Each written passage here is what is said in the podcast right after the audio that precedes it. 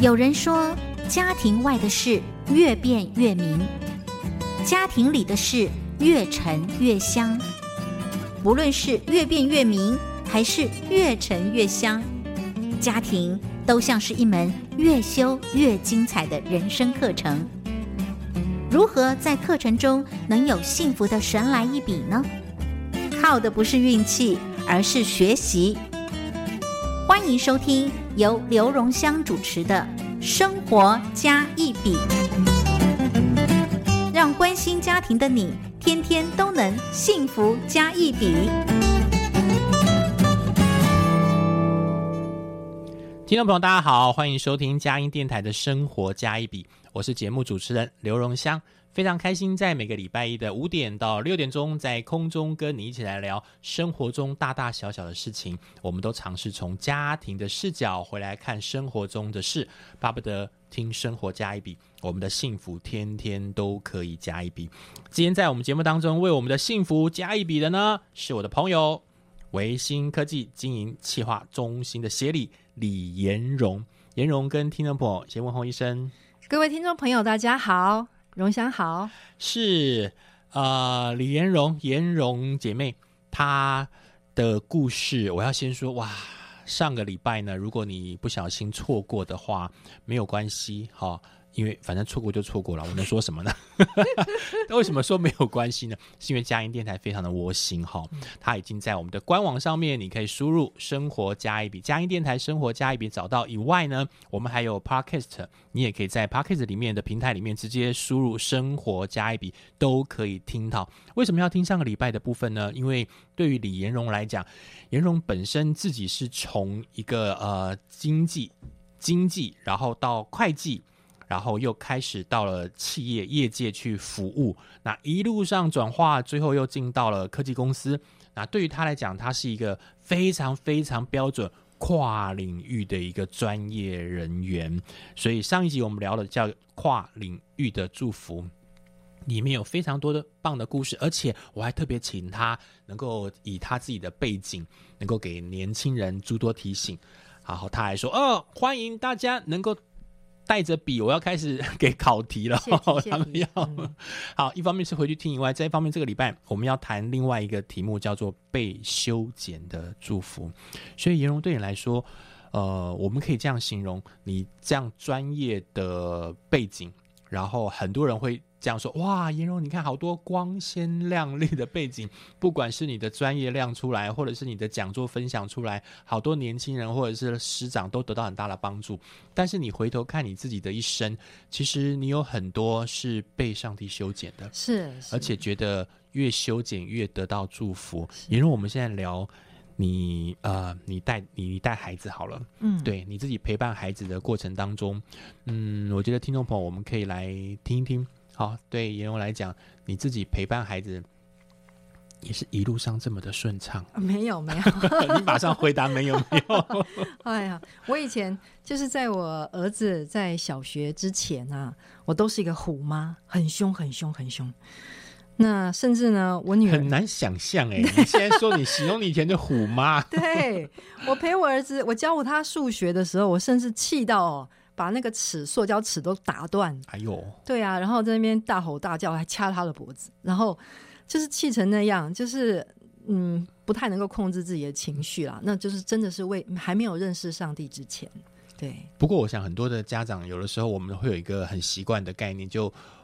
哦，我以前都做得到，对呀，你为什么不做？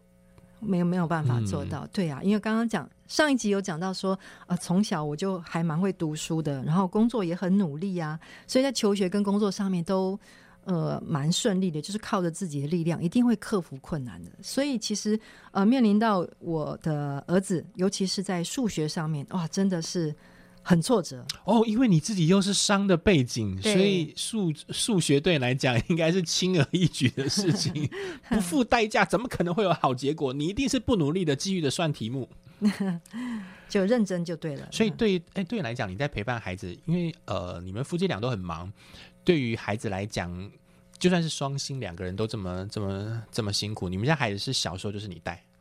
呃。我是负，我们很有趣，我负责照顾儿子，我先生负责照顾照顾女儿，哦，一人一个，比较公平这样子。所以我是负责照顾儿子这样子。那我真的是那个时候在孩子在国小之前，我真的是非常忙碌，每天忙到九点才回家。可是后来在他上国中的时候，我发我发现他的行为有一点偏差，然后那时候我就已经刚好我在那个时候。我就是在公馆教会，在那一个灵修会里面，我就遇见了神。那那个时候，灵修会的牧师要我去对自己呃伤害的对象去跟他道歉，然后在那个大礼堂里面，我就跑去跟我儿子跪下，在跪在他旁边跟他道歉，就跟他说：“妈妈对不起你，我以前真的对你太多的言语的霸凌，言语的就是暴力，就是常常对他说我对你很失望，什么什么。”对，那我就觉得，哦，那天就是觉得很抱歉，然后我就决定，我之后我什么都不要了，我就每天陪我儿子读书三小时。你你在当下跟你儿子做这样的事情的时候，你儿子当一方面是很惊讶，对，吓到了，吓到。他有没有什么样的反应吗？他会觉得天哪，这么多人在，你在干嘛？而且那个时候青少年嘛，对，觉得很丢脸。是，没错，没错。虽然是反应丢脸，但是心里面其实是很感动的。对呀。就所以，他有愿意接受说好，我每天我每天回家陪他三小时这样子，从此就一帆风顺。不不不，我跟你说，我陪他 另一个灾难开始，另一个灾难开始。因为呢，我就不相信他的数学救不起来，我就每天越陪越陪越陪，结果就专心在，就是很想要把他数学救起来。结果越陪他功课越退步，因为其实他的社会科非常强。但是我的时间都用在数学他的弱科上面，所以就没想到他的越陪越退，越陪他的功课越退步。然后他还问我说：“他是不是小时候头脑去撞到这样？”就那时候，我就甚至坐在那个车子里面，我这边哭：“天哪！嗯，我到底要怎么办？我到底要怎么样办才能够救这个孩子？”后来我就跑到教会去，就跑到教会，呃，就在讲那个教会里面，就要跪下来，就看到。教会里面有一本很大的圣经哦，他翻他就已经翻开了，他就上面就写说：“喜乐的心乃是良药，忧伤的灵使骨枯干。”所以其实我真的没有办法再靠着我自己去对我孩子有什么帮助了。所以上帝就提醒我说：“要喜乐，妈妈你自己要喜乐，你自己在那边焦虑，你自己在那边很烦躁，这样子小孩子根本就没有办法有很好的的进步。”就。因为这句话，其实我就改变我自己。那我就常常拥抱他，我就常常倾听他。最重要的是，我要让我儿子相信，说不管他成绩怎么样，妈妈都一样的爱你。是对，所以其实他在这个过程中就学习到了屡败屡战。其实只要妈妈不焦虑，孩子就喜乐了。那其实他之后，我觉得他的喜乐跟他的心灵、心理的健壮哦。真的是非常非常的重要，这样子。对，我们其实呃，听众朋友，真是非常建议你呃，回头去听上礼拜的那一集。一方面听的过程，你会很清楚的知道颜荣他自己一路上的学习是如何的坚强努力的完成。但是也让我们发觉到一件事情：当做父母的，在你自己的故事当中，你会感受到，我也希望我的孩子如此这般。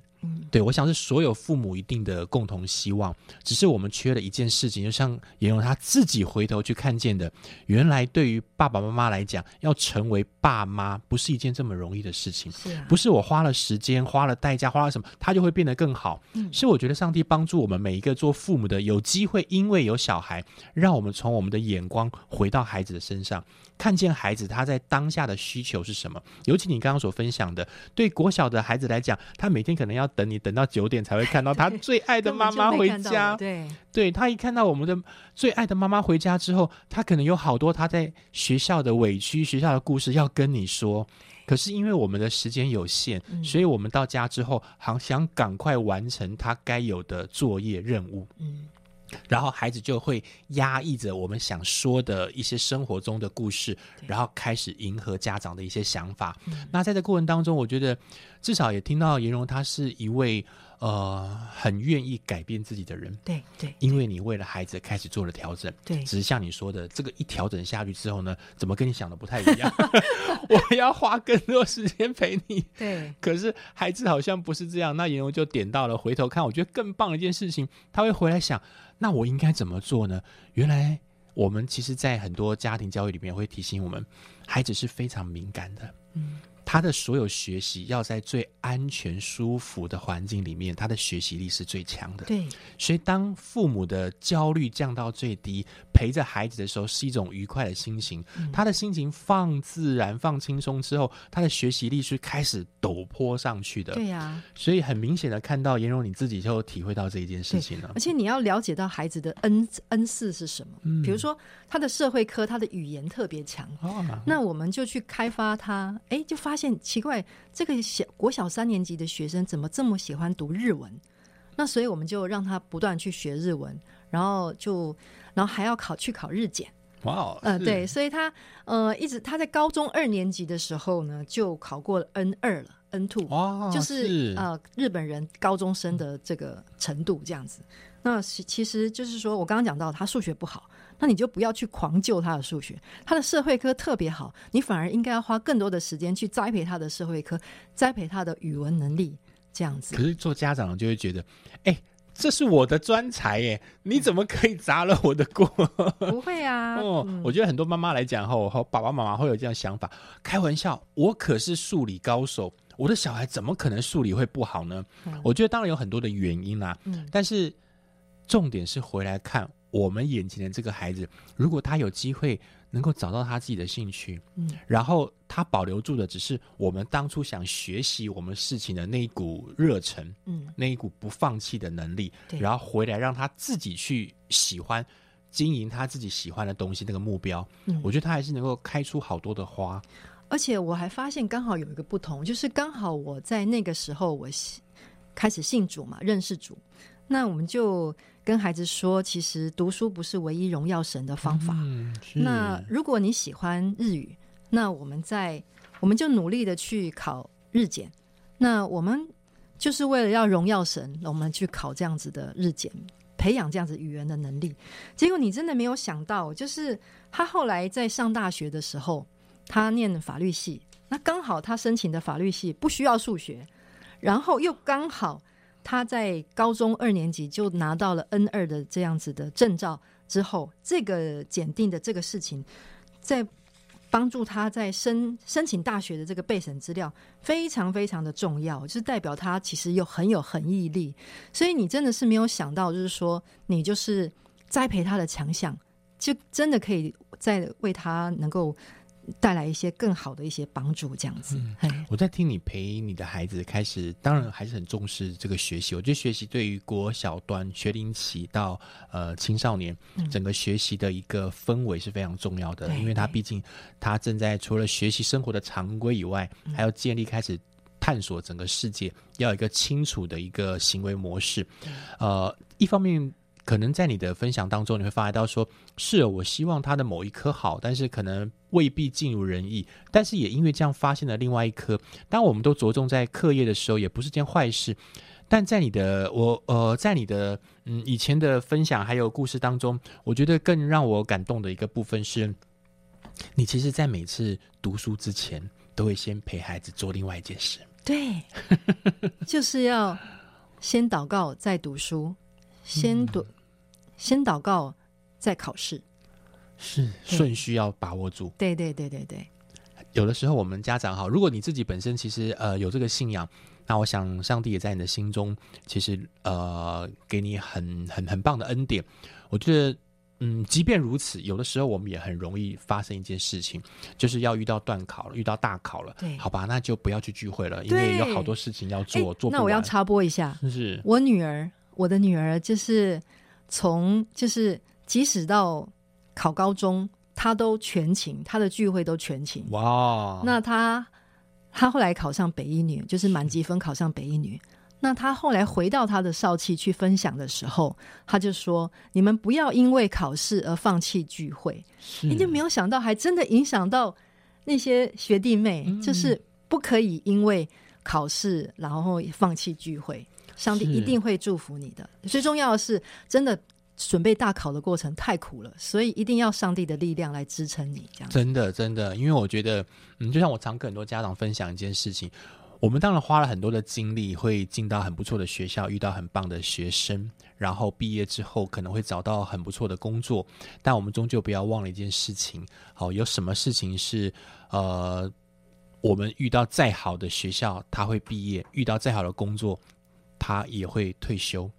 一个地方不会毕业，也不会退休，他谈的是家，那是家人关系。是那更重要的一件事情是，家人都会慢慢的老去，可能会安息离开我们，但只有信仰会陪我们一生。嗯，所以这个是如果是一个核心的时候，呃，听我不管你是不是基督徒，有机会你有一个价值观，那个价值观可以一直引导着你的一生，那绝对比眼前的课业更加的重要。对，所以掌握住是更棒的一件事情。好，听友们，我们先听一段音乐，回头来呢，我要跟呃我们的来宾好颜荣，我们要继续来聊，因为对他来说，他除了自己在陪伴他的孩子经历过了一些啊、我想真的是被修剪，然后得到了一种为人母的祝福以外，我想对他自己来讲，他也走过了一些出人意外的平安。待会回来。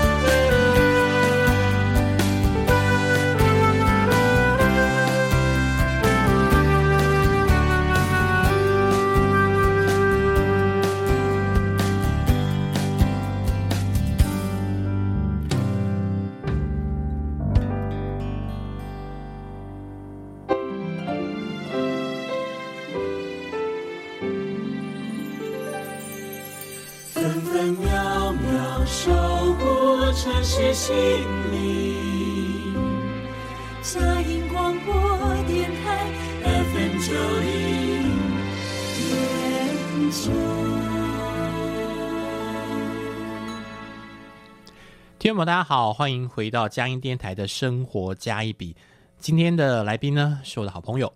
啊，维新科技经营管理中心的协理李延荣。我们今天谈的一个主题是被修剪的祝福，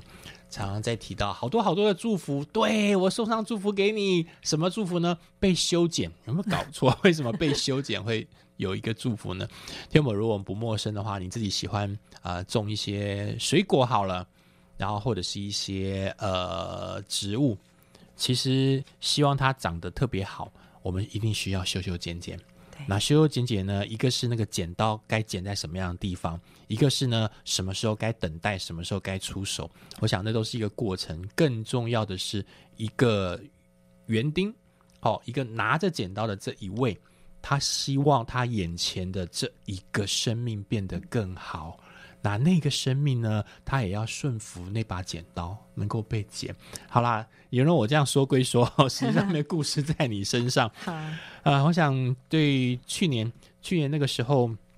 我原本就想要邀约你，但是你说哦，有一段时间因为你要刚好飞到国外去，对，然后回来之后可能我们可以。后来你飞去回来之后，好像身体有点有点不太舒服。不过我们先把故事交给你好了。我觉得在嗯，你为什么会觉得体会出很多出人意外的平安？那时候我看到了一个资料是哇，很愉快的美国行，可是却一路的在经历了病痛。对呀、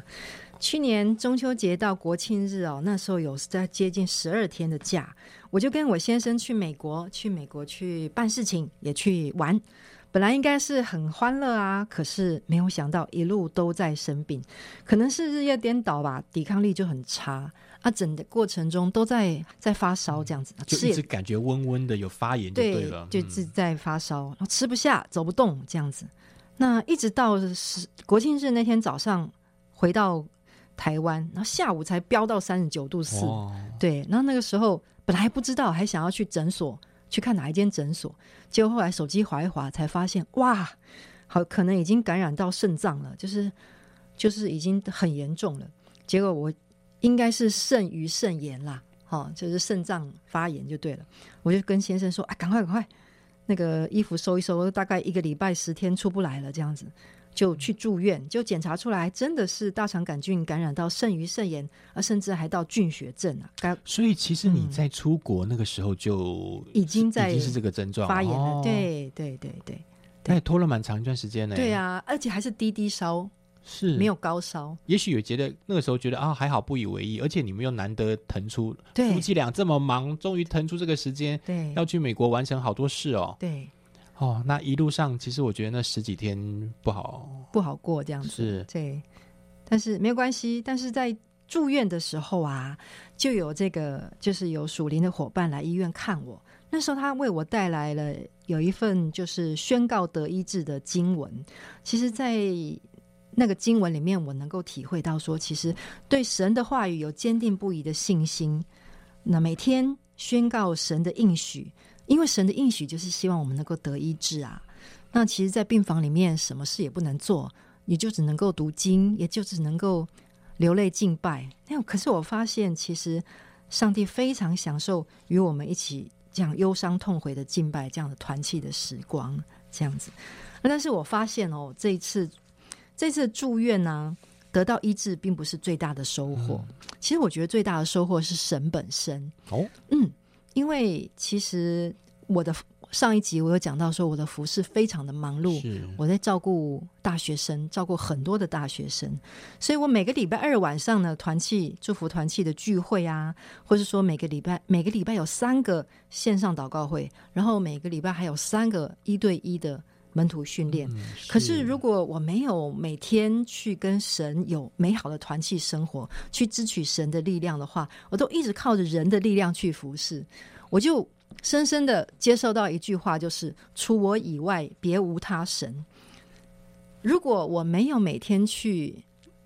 支取神的力量，跟神团契，即使我做了这些服饰，非常的忙碌，那些服饰也是他神这样子。是，而且你听众朋友在听的，其实是他在陪伴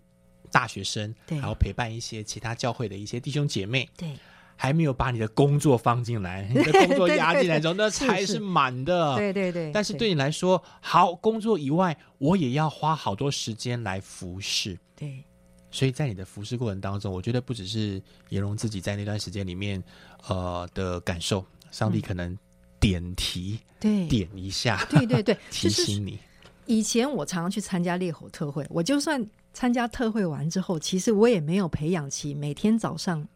灵修的习惯。但是经过这次住院啊，我反而就是每天十一点就睡觉，然后早上七点啊六点半到七点我就起来灵修、敬拜、祷告。那我觉得这样子的习惯真的是非常的美好。那我自己也可以感觉到，就是有这样的习惯之前跟之后，其实我服侍的力量真的是大有不同。你刚刚讲对，每天六点半，十一点睡觉，对对。听起来你的话里面觉得，平常来说十一点睡觉是个奢、啊。奢侈，对不对？是啊，对对对对对，但是我们要说，如果当然了，我觉得对你们这个科技背景哈，这个业绩来讲，我我老婆会这样子哈，我老婆是媒体人啊。啊，从事媒体工作的，嗯。然后可是呢，我觉得因为我以前是从事创作工作，对，所以对我来讲，那个睡觉这件事情啊，日夜常常跟别人是转换颠倒的。嗯。但是我觉得上帝一个祝福在我们家，就是我们家小朋友出生了。啊，出生之后呢，我就觉得我要花比较多的时间，呃，来跟小朋友开始有作息，嗯就顺着他的作息开始修改我们的作息。对刚开始也很痛苦啊，嗯因为要配合他，他的吃吃睡睡，吃吃睡睡。后来慢慢我觉得建立一种常规，那个常规也是一种祝福、欸。对，就是我们甚至常常就变成九点多十点就睡了。嗯一直到现在，虽然小朋友都已经到了高中以上了，嗯可是我们还是差不多十点多，我觉得该休息了。我老婆就说：“你拜托好不好？十点会不会太早？有没有怎么样？”我就说：“哦，很多事是另外一回事，但我们有没有可能让我们开始建立在十一点以前我们就入睡的一个习惯？对因为到了第二天哈，嗯嗯，我觉得对于严荣来讲，呃，上帝真的在提醒 所以让你在休息这段时间，你觉得十一点睡觉是个奢侈，然后可是重点是后面哦，你说因为你开始早起，你早起有一个目的是希望能够读经，读经、祷告、敬拜，嗯，重新拉起来跟你信仰当中神的一个关联性。对，真的是之前跟之后，我自己觉得，呃，我的服饰的果效，我觉得有差，有差很多。对，是是不管我祷告的力量，或是说我对团队的带领，都有很大的不同。对，所以我觉得，嗯，就是提醒，尤其是提醒那些身上有很多服饰的童工，就是跟神的关系是所有服饰果效的基础。对，就是我们真的可能我们身上所背的十字架太多了，可是真的是要请神来帮我们一起扛，这样子。是对你在讲的时候，也是我们常常在呃看圣经的过程当中，每次我在跟很多人在闲聊分享我们在教会的一些服饰工作的时候，嗯就会去想说，你看你有没有发觉到这个圣经里面常常在提着田间默想，或者是在一早的时候，我觉得在田间默想的意思就是。呃，当我们花了很多的时间，是每天必须常态化、固定。当我们心思意念是放在什么样的位置的时候，你通常一早起来就会特别着重这件事情。嗯如果早上的时间，呃，我们能够腾出一个常态化的时间，能够几句话，然后让我们去思想。当我们开始去仔细的去思想的时候，一早起来其实是脑子是最干净的时候，嗯干干净净的带着一个话，然后开始过一天的生活，对。会什么东西放在最前头，后面会比照办理。对，那清晨的一个一个一个读经，就像是一顶帽子一样，嗯。那个帽子一戴，它可能就一生一个身体可能就会做不同的转换。嗯。同样的，我们也会思考一件事情，就是呃，像你刚刚所提到的，我们很多想要服侍的事情非常非常的忙碌，对。但是如果它只是很多的事情，嗯。那就比较可惜了，对。因为每一件事情是帮助我们能够遇见我们的上帝。对，是。所以对严红来说，你自己在做了这样调整之后，你看你一个被修剪的祝福就出现了。对呀、虽然是这个发烧，然后这么辛苦从低烧到高烧，对。这个可以这样讲吗？你越烧越清楚，因为你产生了很大的抗体，对，这个抗体是另外一种抗体，嗯，让你 那也要提醒听众朋友，就是说，其实如果你现在还没有进入到任何的小组啊、团契啊，我觉得真的是肢体的力量很重要，彼此支支持啊。就是你在生命的过程中啊，有人为你带导啊，除了上帝会抱你之外，你还有很多兄弟姐妹一起为你带导，一起支持你。诶，我觉得这真的是感受会差，也是真的是会很很美好这样子。我觉得在你自己，嗯，当然这么说，我想每个人都难免都会遇到一些生活上面的呃一些，嗯，比如说身体上的一些问题。嗯可是对你来说，呃，从你最渴望的出游，然后就开始要抵抗那个不舒服的感受，来来回来来回回，心中一定会有很多的抱怨。对发到说难得有机会，干嘛遇到这样的事情？怎么会这样？怎么会这样？怎么会这样子？然后可是回头去看，说上帝还很保守，没有在你高烧的时候在飞机上。我跟你说，我有一个同我有一个同事跟我说，他说他太太之前在美国也是一模一样一模一样的症状，结果他就喷了一百多万。哇哦，好险我回来，然后享受台湾美好的健保，这样子。对，而且是你是下了飞机之后才才烧起来高烧的，对。对，是，所以我身边有很多那种不是基督徒的朋友，他们就说：“哎呀，这一定是你的上帝在保佑你啊。哦，！”是，而且不止保佑哈，还让你口中所说的有这么十来天的时间，让你把你关在一个地方。对，专心与神团契，这样就像你这边所说的哈，上帝说除了我以外，不要再想其他的部分。对，好，然后也就是说有一个很清楚的粽子头要抓住，嗯然后你还在你的分享当中提到说休息是很重要的。对对对，好你们。要休息，要知道，我是神，，对我是神。嗯，那对你来说，其实呃，你你自己的饮食来讲，我觉得对你们的你们的职场上面来讲，你们的这种工作啦，嗯嗯，其实本来就很难要，本来就很难着重这些 正常作息，是不是？对，其实这一次我们刚刚讲到，这是被修剪的祝福嘛。那其实修剪这件事情呢，也还有一件事情，就是我应该要打从心里去顺服我生命中的权柄，或是我家里的权柄。嗯，那家里的权柄最重要就是先生嘛。其实先生以前就是说，哎呀，我要注意饮食啊，我要营养均衡啊，我要运动健身啊。那其实这些点点滴滴的这些善意的提醒，其实都是当做被当做耳边耳边风。他会一直提醒你啦，对不对？对他要留意，要留意这样。对呀、他他自己也做的很好，但是我就是啊，就不太不太听话这样子。他但是们带着你去运动，你都找很多理由不不出去了。他自己我有好多服饰哎，礼拜六、礼拜天这么多事情，怎么可以运动呢？对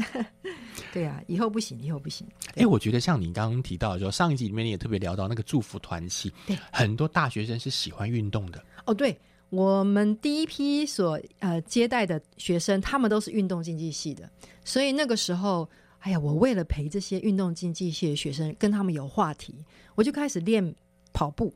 我后来还我还跑了半马、哎哎，以前文弱书生的我根本没有想过自己会跑半马，哎，没想到我还瘦了十八公斤哎、然后来呢，然后就变成从那个妈妈变姐姐了这样子，我就只要看到大学生都强迫他们叫我姐姐这样，我说没有，我说后来就是那些他们后来他们就毕业了，他们就毕业了，然后你我就忘记运动了。所以啊，然后重新提醒说啊，上帝希望把你们这个再重新带一些体育系的到你们祝福团系好，也许你会开始做一些调整。快来快 来！好，听众们，我们先听一段音乐，回头来在今天的节目的最后的尾声，我要再来请教一下颜如，因为对他来说，终究哈自己在这么忙碌的呃科技公司里面，他自己有好多好多事情要做，即便是上帝有一些修剪，有一些提醒，可是他还是会有一些呃不同的体会，还有对于未来会有一些愿景。我想在呃一个在职场上面投入这么多的一个专业人士，然后在教会里面呢也花了不少时间来陪伴年轻人。那对于他来讲，基于建构未来的一个愿景，我们可以在他的生命经验当中继续被提醒些什么事呢？待会回来。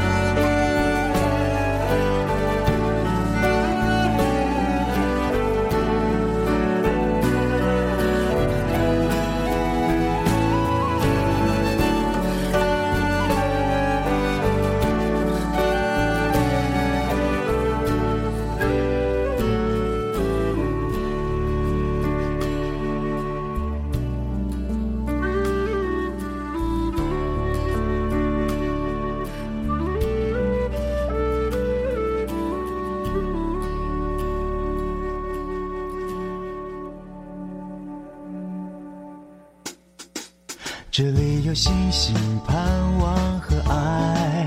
分享喜乐，祝福平安，分秒守护城市心灵。城市心灵 FM 九零点九，嘉音广播电台。听众们，大家好，欢迎回到生活加一笔。今天在我们节目当中呢，是我的好朋友李延荣，他是维新科技的协理。呃，对他来说，嗯，进到了科技公司，倒不能完全是用科技人来想象延荣，因为从上礼拜那一集到这礼拜，我们一直聊到现在，我发觉到对于延荣来说，我也借着访谈有机会再进一步的认识他。呃，虽然在嗯这一年多的时间，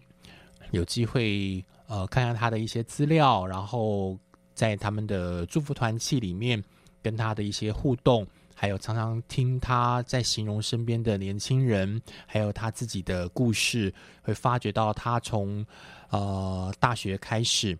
走上了这个商的部分，当然是有关经济到会计。到一个所谓的小女子，然后去挑战两所学校，能不能够牵成一个想要一份继续那个 呃呃学习的一颗心，然后他开始嗯进呃进到了职场，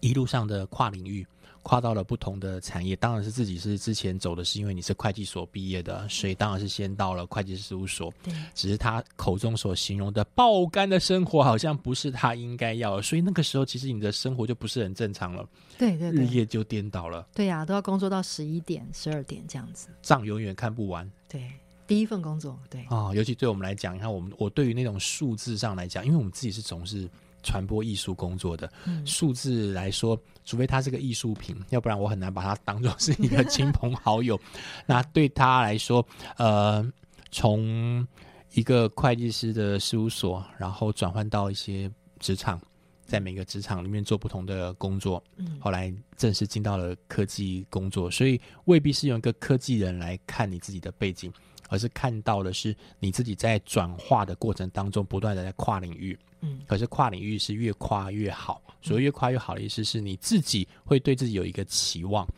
那在今天的节目一开始的时候，我自己在听你分享你的故事，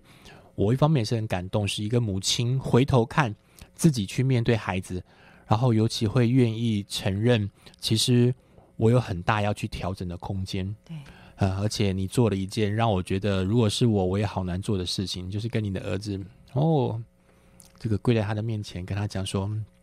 我其实可以做得更好。对，好，能够怎么样怎么样怎么样？我觉得那个是一个非常啊、呃非常难难以想象的一件事情。可是一个为母的心就这么做出去了。当然后面看起来事与愿违，不是说我决定要花很多时间陪你了，你小孩说 哇太好了，没有啊，他心中想说天哪，你还是不要跪吧，我觉得以前还蛮好的。好啦，重点就是在这个过程当中，一路上，嗯，自己和为人母两种不同的角色，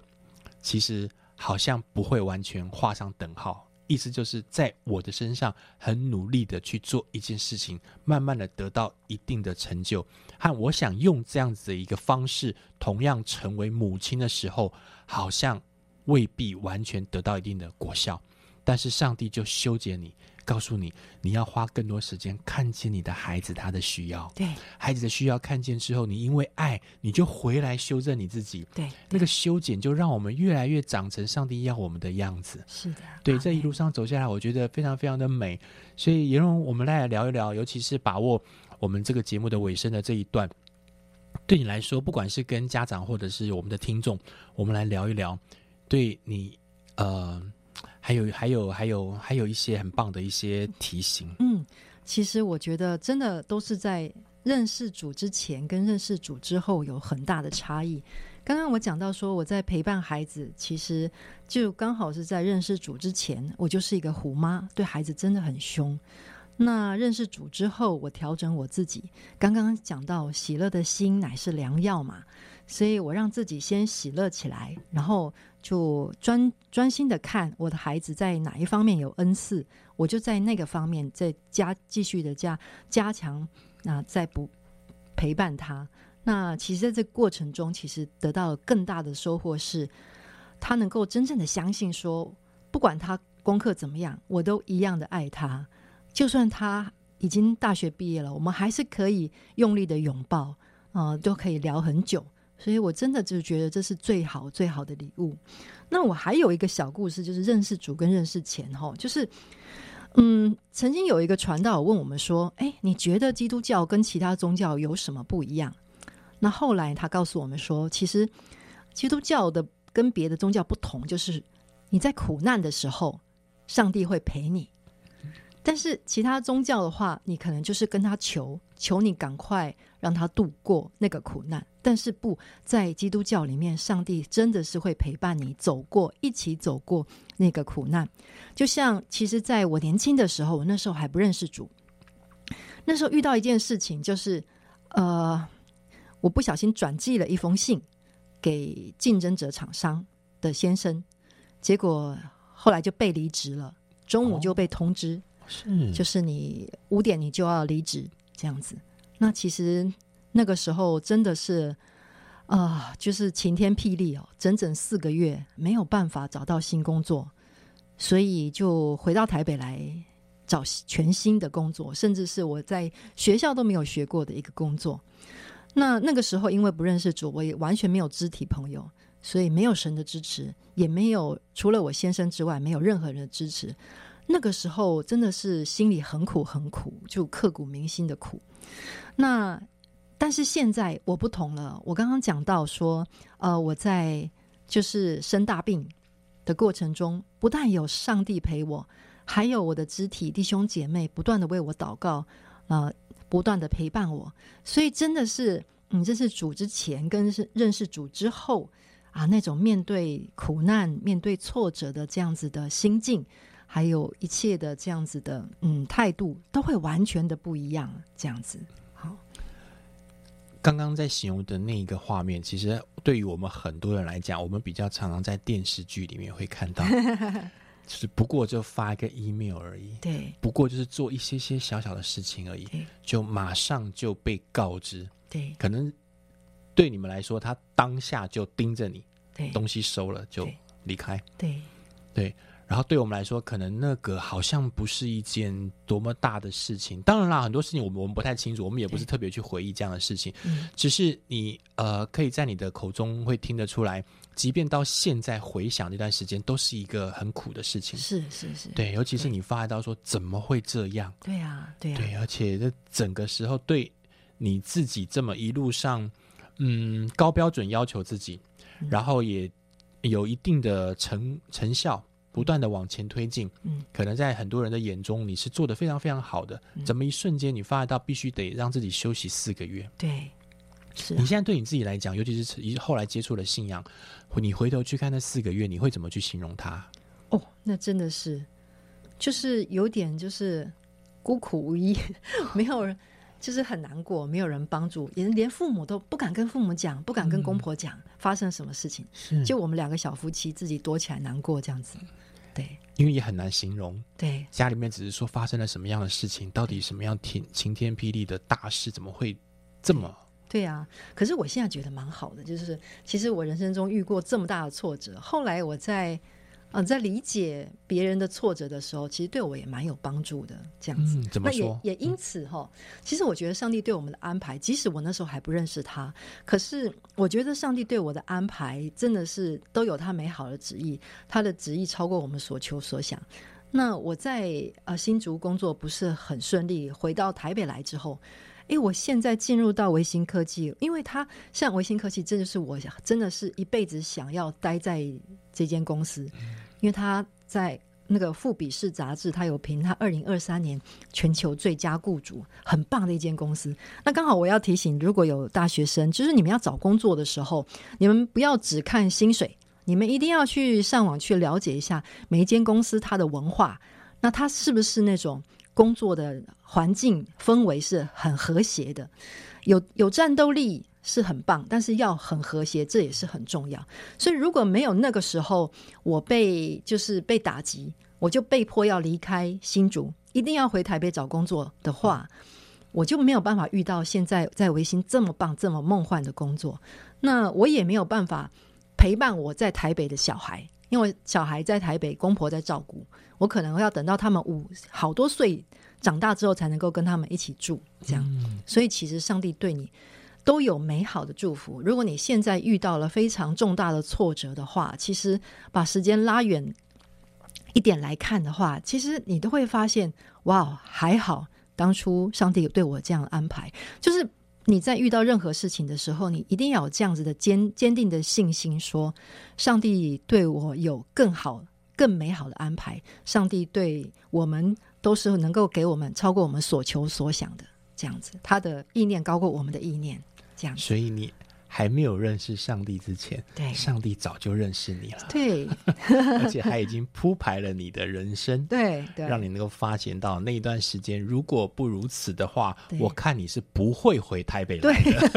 因为我不管做什么工作，我觉得那就是最好的工作。你也不会遇到祝福团体这么美的、这么可爱的一群年轻人。是原来那些年轻人在那边等你，对，哎呀，而且还有，